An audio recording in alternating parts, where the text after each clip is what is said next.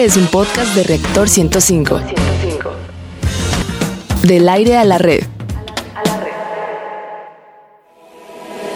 La diversión también es conocimiento. La diversión también es conocimiento. Radio Big Bang. Radio Big Bang. Ciencia y tecnología con Bárbara Esquetino y Leonardo Ferrera. Radio Big Bang. Radio Big Bang. Radio Big Bang. ¿Qué tal amigos? Es un gusto como siempre el saludarlos. Están en el lugar y la hora indicada. Esto es Big Bang Radio, donde la diversión también es conocimiento. Transmitimos en vivo aquí en Reactor 105 FM. Te garantizamos que vas a aprender algo nuevo de una manera ágil y divertida. Les saludamos con el gusto de siempre, Leonardo Ferrera y Bárbara Esquetino, la voz y sonrisa más hermosa del oeste radio. ¡Ay, qué lindo! Muchas gracias. Ay, qué lindo.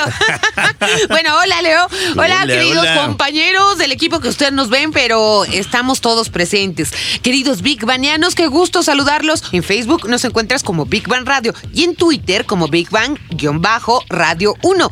¿Y cuál es el menú de hoy, mi querido Leo? En nuestra sección Exploradores del Infinito, dedicada al universo y su grandeza, hablaremos de la sonda Juno que hace unos días se acercó a Júpiter. Así podremos conocer qué misterios guarda ese planeta. En la sección Gigante Azul, dedicada al planeta Tierra y la importancia de su biodiversidad, hablaremos de la importancia de la tortilla y cómo llegó al espacio gracias a nuestro astronauta mexicano Rodolfo Neri Vela. Y además es el, perdón, el producto eh, preferido de los astronautas en el espacio.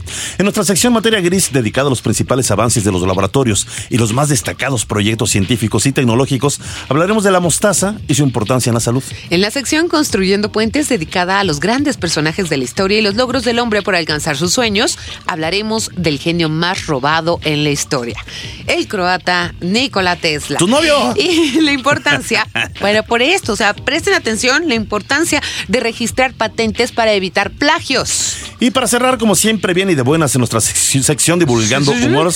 Oh, es viernes. Bueno, este, donde lo más inverosímil, raro, curioso también es ciencia. Hablaremos de los alimentos más curiosos, raros, exóticos y asquerosos.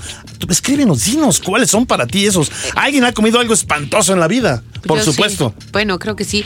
Bueno, nuestro querido corresponsal, el ruso de Rusia, nos dice que le suban a su radio. Vayamos a nuestra primera sección.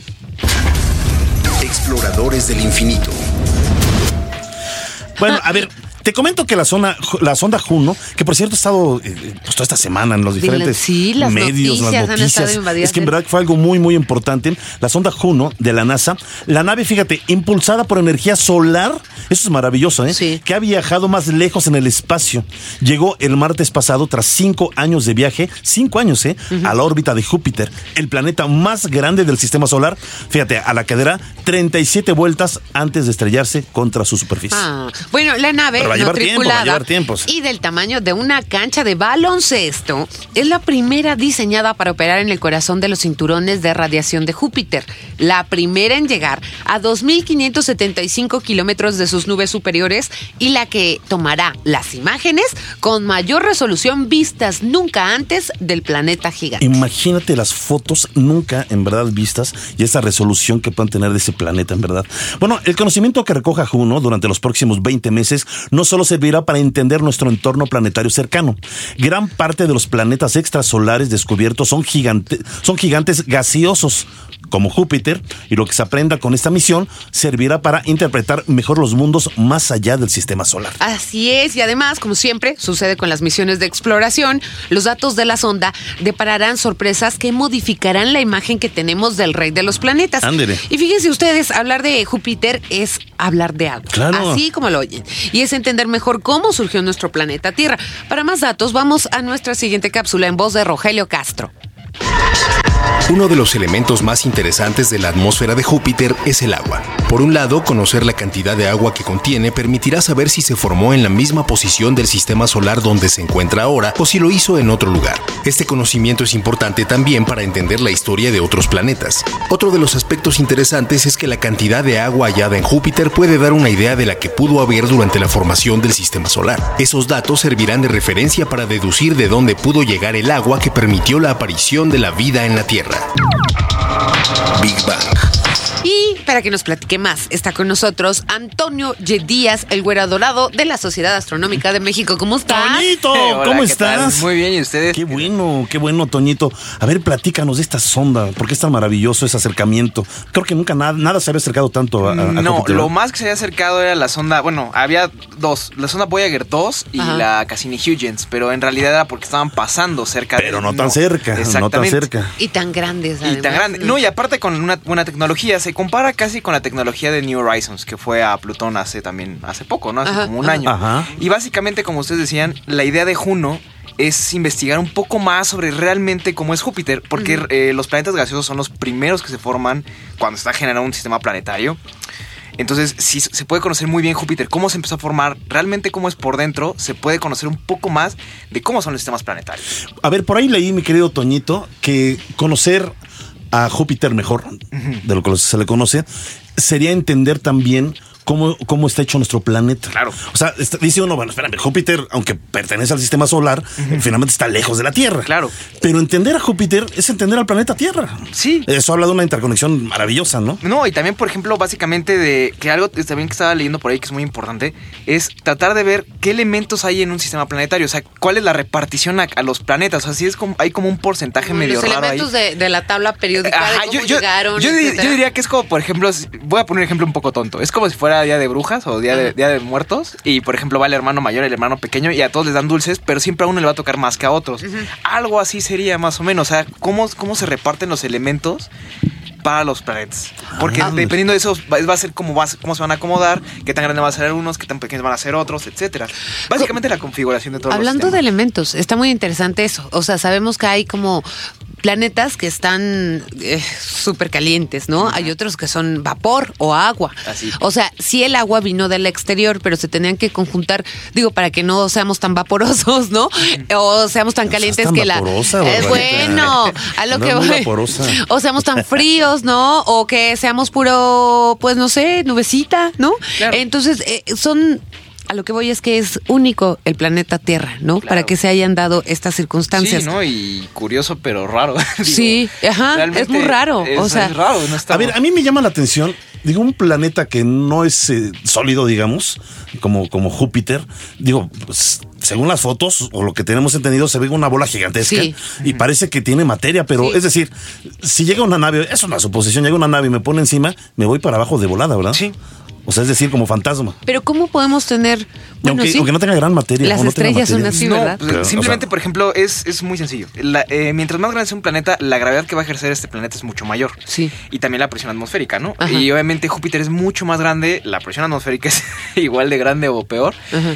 Entonces, obviamente, cualquier objeto, sea un ser humano, nave, lo que sea, Va a va a ser llegar atraído. a. O sea, prim- primero yo creo que antes de bajarlo. Nos va a devorar, ¿verdad? No, yo, yo primero se pulveriza, o sea, se como que se comprimiría. Oh, es lo primero que pasaría Ajá. y después ya Mira, que nos comprima Yo tengo- tantito, así bajamos de peso. No, no, ya rápido, la última. así, la ¡pum! última. ¿no? ¿No corren peligro los otros planetas por la atracción de Júpiter de ser devorados? No, no, por lo mismo de que está, o sea, sí está, sí hay cierta distancia unos de otros y mantiene eso como un equilibrio, o sea, ah, no, súper, no, así no pasa súper, súper. Mi. Toñito, nos vamos, pero te quiero hacer esta pregunta. ¿Qué es lo más raro, asqueroso, extraño que has comido en tu vida? Uy. ¿Qué? Di, di, di. Ese Toño se me hace que sí es de buen diente, ¿eh? de asada verdad. o no sé, cochinillas al mojo de ajo. ¿Qué? Algo raro. ¿Qué? Más raro, no sé, yo lo digo más al rato. sí. No sé. ah, se me hace que sí come puras cochinadas el Toño. Ver, está Chicharrón viendo cuál es la más de asquerosa, puerco y la puerca con pelos. ¿Qué? Hay algo extraño. Bueno, bueno ok. está bien. Bueno, nuestra querida mascota, el niño Godzilla, nos dice que vayamos a nuestra siguiente sección. Gigante azul. La tortilla es uno de los pocos alimentos cuya elaboración se ha conservado sin grandes modificaciones. Pero fíjense, desde el México prehispánico hasta la fecha. El maíz se consume en América, fíjense, desde hace más de 7000 años y fue parte fundamental de la alimentación de los incas, aztecas y mayas. Fíjense que se calcula que diariamente el 94% de los mexicanos consumimos tortillas en nuestras comidas. Se estima que al año un mexicano promedio consume alrededor de 74 kilogramos de tortillas. Órale. Las tortillas aportan alrededor del 40% de las calorías y más del 30% de los nutrientes que consumimos los mexicanos. Y no solo ahora, desde hace... uh, Uy, exactamente. Bueno, algunas personas atribuyen, fíjate, el lugar del nacimiento de la tortilla a la zona que hoy ocupa Tlaxcala. Al final de cuentas, en náhuatl, Tlaxcala significa lugar de la tortilla de Ah, maíz. mira qué interesante. Y ¿eh? por eso dentro del palacio, que no he tenido la oportunidad de, de estar De ahí en. Tlaxcala, Ajá. dentro del Palacio de Gobierno de Tlaxcala, se pueden observar unos murales donde se representa la historia del Estado a través del maíz. Y fíjate que existe una cantidad impresionante de platillos que utilizan, por supuesto, la tortilla como ingrediente indispensable para su preparación. Por ejemplo, ahí les van, pues ya dije, ¿no? Unos taquitos, unas flautas, sí. unas quesadillas, Sí. unas enchiladas, Ah, unos sí. chilaquiles, entomatadas, enfrijoladas, Oh. tostadas, sopa de tortilla, burritas sincronizadas, Producción, etcétera, vamos por etcétera. unos tacos ya. Y Sí. gracias, Sí. gracias. Escuchen esto, a nuestro astronauta mexicano, Rodolfo Sí. Neri Vela, la tortilla llegó al espacio. Escuchemos la siguiente cápsula. Los astronautas que se encuentran en el espacio se alimentan con tortillas y amaranto debido a la energía que proporcionan, la facilidad de almacenaje y su manipulación, pero sobre todo por sus aportaciones nutricionales. Ambos productos se consumen con regularidad, el amaranto por lo menos una vez a la semana y la tortilla con más frecuencia. Estos alimentos los llevó a las misiones por primera vez el astronauta mexicano Rodolfo Nerivela en 1985 y desde entonces se utilizan. Así el doctor Nerivela hizo historia no solo por ser el primer mexicano que viajó al espacio, sino también por su peculiar solicitud alimenticia a la NASA que formaría parte del menú espacial permanentemente. Bueno, se Big descubrió- Bang. A ver, vamos mejor con el doctor Rodolfo Neri Vela, quien nos habló de su experiencia de haber llevado las primeras tortillas al espacio y además llegaron para quedarse. Exacto. recuerdos muy bonitos, muy gratos, mucha satisfacción. Obviamente, a través de los años me voy dando cuenta de lo que la gente desea conocer, que es lo que más le llama la atención, que le da gusto, que le da orgullo nacional. Por ejemplo, el, eh, el hecho de que eh, yo llevo las tortillas al espacio y que y, y eso a la gente mexicana obviamente que, que le da gusto saberlo digo, críticos nunca faltan, porque ay, las tortillas, ¿no? Este, eh, Es un gran alimento. pero, Sí, sí, sí. pero es una contribución importantísima para El maíz mexicano en el para- espacio. para la gastronomía espacial, porque efectivamente, desde entonces, desde que nosotros como país llevamos las tortillas en una misión espacial, eh, se quedaron para todas las misiones espaciales de la NASA. Y hoy que el- especialmente los jóvenes que, que les gusta este tema, que saben que existe alrededor de la Tierra un gran laboratorio internacional que se llama Estación Espacial Internacional. Pues allí hay tortillas. Sí, de hecho, ahora que fui a Houston eh, a celebrar los 30 años del, del viaje, pues me traje unos paquetes de, de tortillas de la NASA. Marca NASA. pintura y todo, ¿Cómo que, a veces, que a veces, no, no, esas eh, no las, no las abro porque las llevo nomás para que las vean los niños o los jóvenes en las conferencias y conozcan cómo va empacada la comida espacial. Pero allí dice tortillas. Tortillas, ¿no? Casi. Big Bang. Qué bonita entrevista, ¿verdad? Bueno, eh, bueno, eh, eh, le agradecemos muchísimo al doctor Neri, Rodolfo Neri Vela, y vamos a seguir teniendo más de esta entrevista, ¿verdad? No, chicos? no es maravilloso, en verdad que fue tan amable con nosotros, divertido. O sea, todas esas hermoso, anécdotas, imagínate. Pero déjame decirte que cuando llevó las tortillas, bueno, había Ah, peticiones. yo dije, los La libros no les la- la abalanzamos NASA- al doctor. La NASA le preguntó al doctor Nerivela, ¿qué alimento especial quieres? Y él dijo, quiero tortillas. ¿Lo vieron mal? ¿Cómo tortillas? Y tantito llevó las tortillas y los demás astronautas, todos estadounidenses, le entraron y desde ahí se quedó. Y 30 Se quedó. años después, sí. Sí. 30 años después, Sí. no, ya es parte de, es De la parte alimentación de los astronautas, de todos los claro. astronautas. Sí, sí. Y este, ¿qué más vamos? Vamos a nuestra siguiente sección. Materia gris. Bueno, a lo mejor no sabían, pero el 5 de agosto se celebra en varios países del mundo el Día de la Mostaza. Ah, caray. Se cree que la mostaza se cultivó por primera vez en India alrededor del año 3000 antes de Cristo y luego se llevó a Gran Bretaña por los romanos quienes lo utilizaron como condimento. Qué interesante, ¿no, Leo? bueno, sí. Bueno, el uso de la mostaza se remonta al imperio griego, pues ya en esta época la utilizaban como condimento. Además, hasta Pitágoras recomendaba comer esta planta porque creía que aumentaba la memoria y daba alegría al espíritu. Pues claro, porque se enchilaban así de... Y de repente los ojos para arriba. ¡Ah, caray! Está alegre el espíritu, ¿no? Los romanos también la utilizaban hasta como planta medicinal, ya que gracias a sus propiedades la consideraban idónea contra los dolores de cabeza, como digestivo y también como Mi descongestionante. mamá me llegaba a poner mostaza con las quemadas y después le dijeron, no, irrita más, ¿no? O sea, Oye, a mí una vez me dijeron en la escuela que si te ponías mostaza en las axilas te daba calentura. ¡Qué asco! Entonces, yo no sé quién llevó mostaza. Y con tal de que nos dejaran salir de clases, todos nos empezamos a untar mostaza en las Y axilas. Todos los universos. Pues imagínate, llegamos a nuestras casas una paliza para todos los chamacos. Bueno, No. ya, pero la mostaza, ya eh, muy en serio, activa la circulación. No hagan eso, niños. Mejora el tránsito intestinal y regula los niveles del colesterol. Entre sus muchos usos. Y para conocer más sobre la historia de la mostaza, vamos a nuestra siguiente cápsula. Los egipcios arrojaban semillas de mostaza en su comida. También le dejaron una buena guarnición al rey Tutankamón para su viaje al más allá. Ya en el siglo XIII se consumían grandes cantidades de mostaza en toda Europa, aunque destacan las ciudades de Cremona en Italia y Dijon en Francia, por ser las que se dedicaron a su cultivo. Aunque la composición de la mostaza que conocemos actualmente varía según su origen, en general se trata de un preparado con semillas, vinagre, agua, sal, especias y azúcar. Todas tienen tonos amarillos, siendo las más oscuras las más picantes. Hay 40 especies de plantas de mostaza. Las más comunes son la negra, marrón y blanca. Big Bang. Bueno, pues eh, siguiendo hablando de la importancia de la mostaza, nos llama la atención una iniciativa de jóvenes emprendedores que nos manda el Consejo de la Comunicación. Se trata de Mostaza, una cocina abierta que rescata sabores originales y de mucha calidad, como los platillos de la abuela. ¡Ay, qué rico! Qué de verdad, sí me gustó. sí. A ver, en Mostaza se elabora el pan todos los días gracias a fermentos naturales cultivados por ellos mismos, así como las muchas es- especias empleadas, la larga fermentación de sus panes y el cuidado que ponen en cada pieza hacen que nos olvidemos de los productos industrializados. Aquí está con nosotros nuestra querida invitada, Mónica Mester, ¿verdad? Mester. Mestre. Mestre. Mestre. Bueno, yo estoy cada día peor. Bueno, Mestre, que nos viene a hablar de este proyecto que además hizo con su mami, ¿verdad? Mónica Mostaza. Baigén, ¿verdad? Baigén. E- Ella, ella- Ni tú ella- tampoco le diste, ella sí es, ¿verdad, bueno, espérame. Ella sí es chef, obviamente, Ella ¿no? es chef, exactamente. A ver, platícanos primero el nombre mostaza. Y ahorita hablamos de toda la importancia de la mostaza. Viene, Tiene que ver con eso. El, el nombre me gusta, mostaza. Sí, el nombre es súper bonito y logramos el registro, cosa que fue increíble. Sí, Órale, súper Sí, sí, bien. Eh, ¿Por qué mostaza? Bueno, en la mayoría de los casos de nuestros panes sustituimos la sal por mostaza. Desde luego es mucho Ah, más saludable. caray. Exactamente.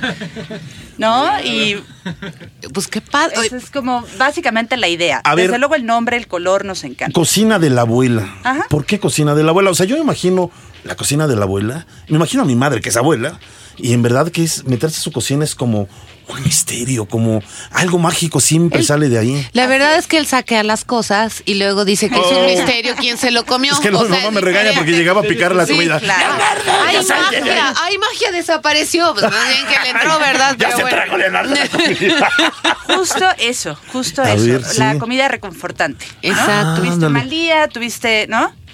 Los típicos problemas que todos tenemos y de pronto nos queremos alejar como de, de ese mundo, sentarnos y disfrutar de una comida. Y además el olor a pan. El olor a Pero, Es como pero tan tiene su chiste, hogar. o sea, no es nada O más sea, decir, de llego y como bien. O sea, finalmente el secreto sí está en la cocina, o sea, en la elaboración. ¿Qué hace diferente a esa cocina de la abuela? Pues la idea de que los productos sean frescos, Ok. ¿no? Eso es como muy, como muy básico. Oye, sí, a mí sí. me han tocado bolillos duros, en serio. a mí me da mucho coraje. es. Pues tú que no sabes comprar. No, en serio. Sal- mí- salero que no le sale la sal porque ya se puso tiesas. Así es, Y no sale la es. sal.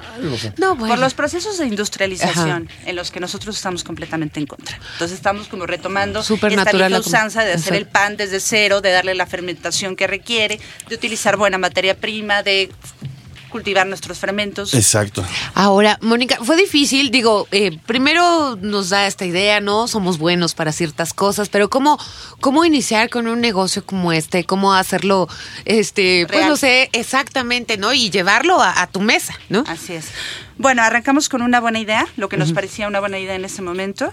Eh, desde luego, tengo la suerte de trabajar con mi madre, entonces hay una clara combinación entre lo que es la innovación y la experiencia, ¿no? Yo creo que no están peleados, yo creo que tienen que ir de la mano, porque desde luego yo caeré en errores que Así la es. experiencia me corregirá y desde luego la experiencia carece de la innovación que tiene una persona que se arriesga porque Sí, no mide las sí, consecuencias, exacto, ¿no? sí, sí. Entonces creo que van de la mano. Yo tuve la suerte de colaborar con mi madre, de colaborar todos los días para que llegáramos a acuerdos, ¿no? A ver, yo tengo una gran idea, ¿cómo la vamos a aterrizar? ¿Cómo va a ser viable? ¿Cómo la vamos a convertir en negocio?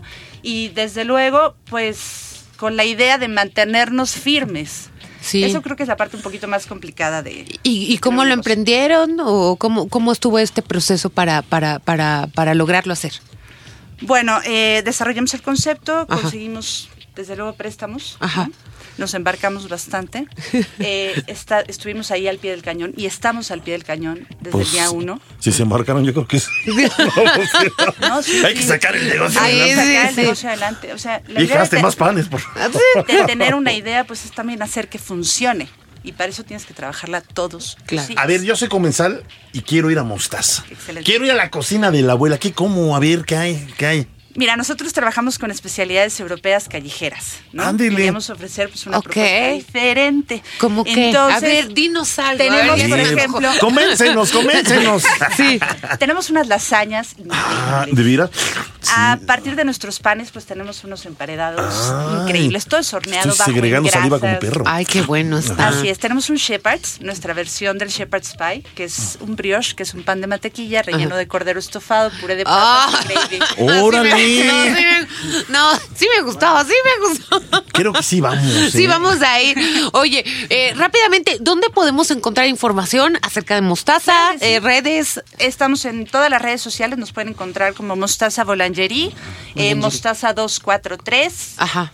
Panadería Mostaza, Mostaza Emerson, Mostaza Polanco. Y que te acabas de cambiar para Polanco, ¿verdad? Sí, Y estuvimos seis años en Insurgente Sur Sí. y encontramos la oportunidad de un espacio más grande. Justo queríamos como ponernos un reto un poquito más ¡Qué ambicioso. frisas Sí. en Polanco!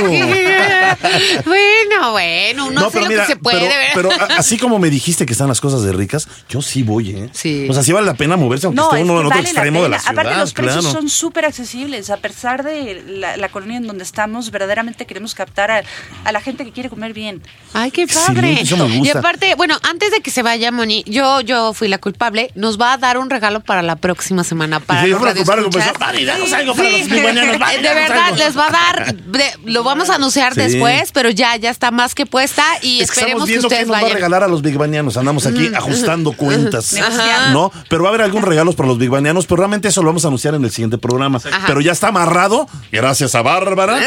No, a Mónica. Gracias a nuestros corresponsales también, la cúcara voladora y al grillo afónico que intervinieron también. Sí. Este, muchas gracias, Mónica. Y un abrazo Moni. muy grande a tu mamá, la chef Mónica. A ver cómo se ha apellido. Baigen. Ahí está, sí lo dije bien hace No, rato. no es cierto, dijiste Baigén. No, no, pero es que lo dije en francés, lo dije en Ah, bueno, Gracias, un muchas gracias, Mónica Mestre. Y vámonos a nuestra siguiente sección, ¿no, Leo? Vamos a nuestra siguiente sección.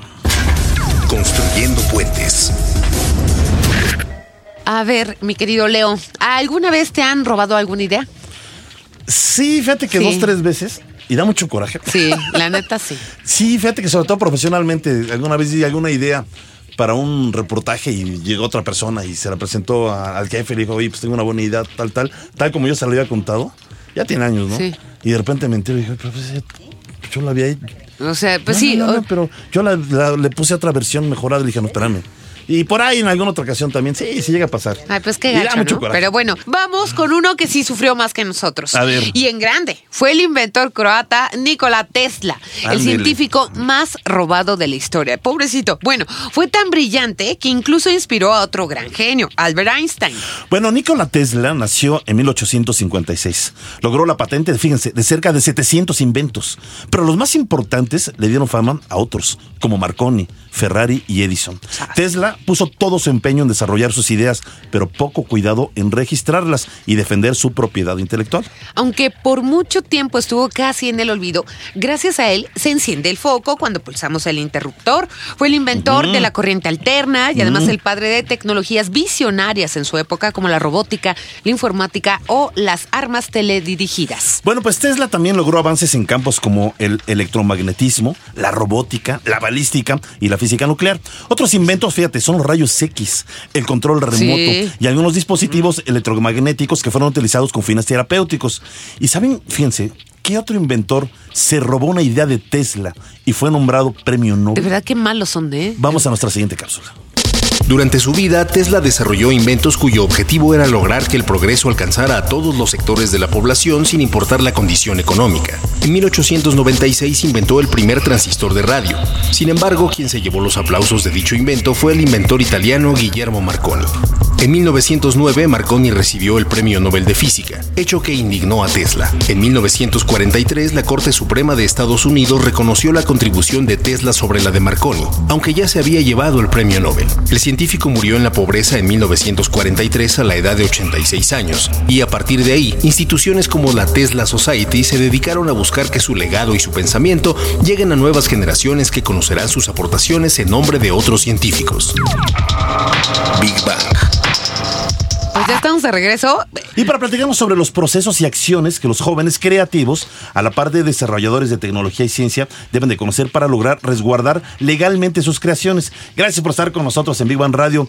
Y no queremos más Teslas. No. ¿Cómo proteger un invento? Una, una buena idea. Exacto. Muchas, muchas gracias por, por estar con nosotros. Pues al contrario, este, hay que, hay que ser eh, muy cautos y, y hay que ser, eh, vamos, como que muy precavidos cuando estás desarrollando, cuando estás inventando, cuando estás metido en un desarrollo. ¿Por qué? Porque ante las autoridades, cualquier publicación, por mínima que sea, o que compartas incluso en un salón de clases, siendo un científico, un profesor, Ajá.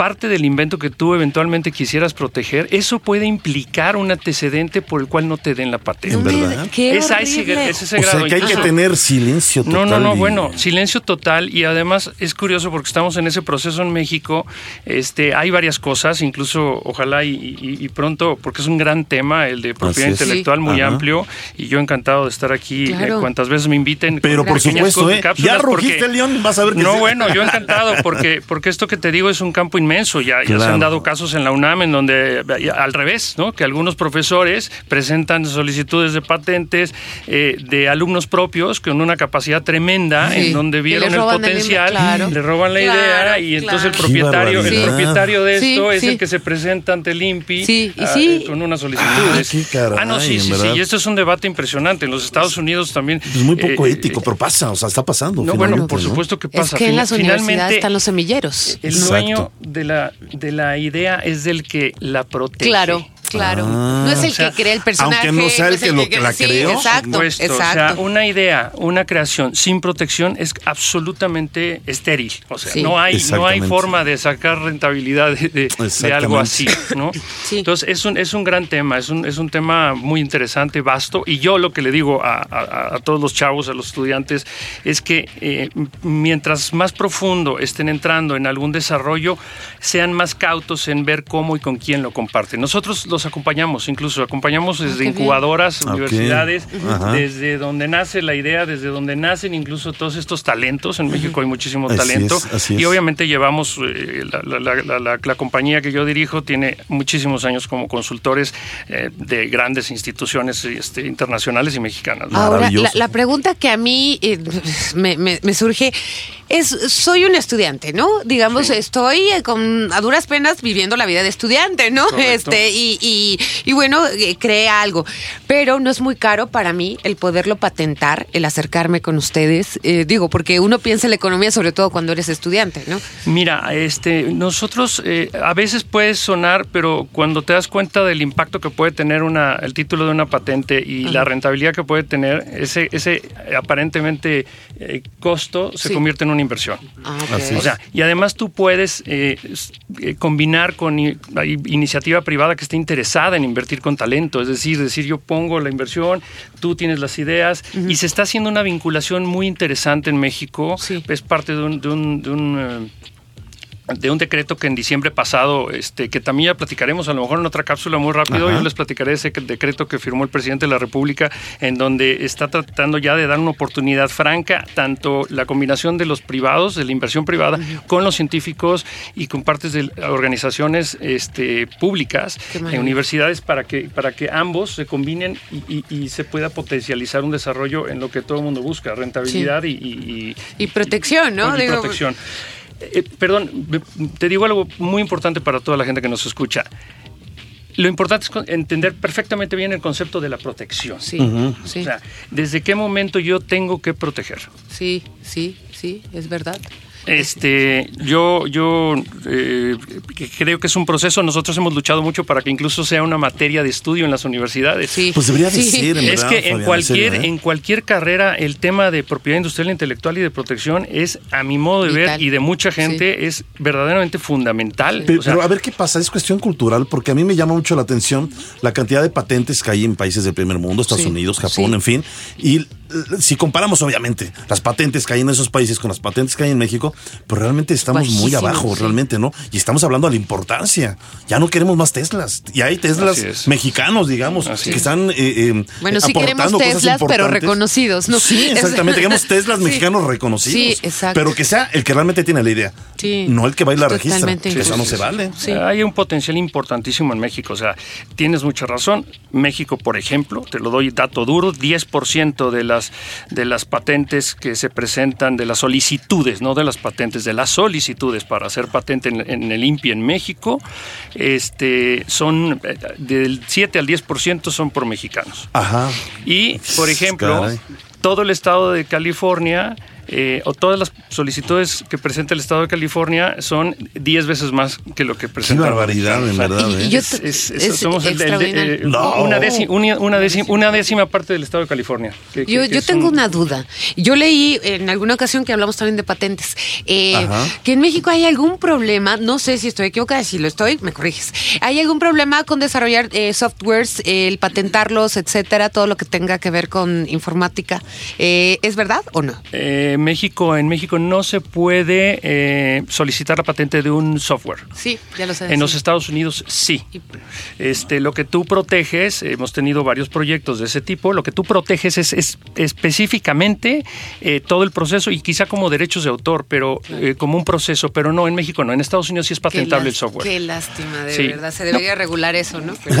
¿Ya tenías una o qué? No, pero es que yo conozco a mucha gente que está en eso. Y todo está esto, tiene, esto. todo esto tiene un Sí. sustento que, que de verdad yo ofrezco ir platicando por Sí, temas en, claro. en otra ocasión que me den oportunidad porque de verdad es muy profundo. Los valores, por ejemplo, el valor de los intangibles y, y todo eso. Pues creo que el es- tema en verdad da para, mucho, mucho, y en sí. verdad tiene las puertas abiertas, Fabián. Muchas gracias. Este, Muchas gracias. ¿Dónde el público interesado, los jóvenes, dónde los pueden contactar, por favor? Bueno, Twitter estamos en arroba clarkemodet, es C-L-A-R-K-E.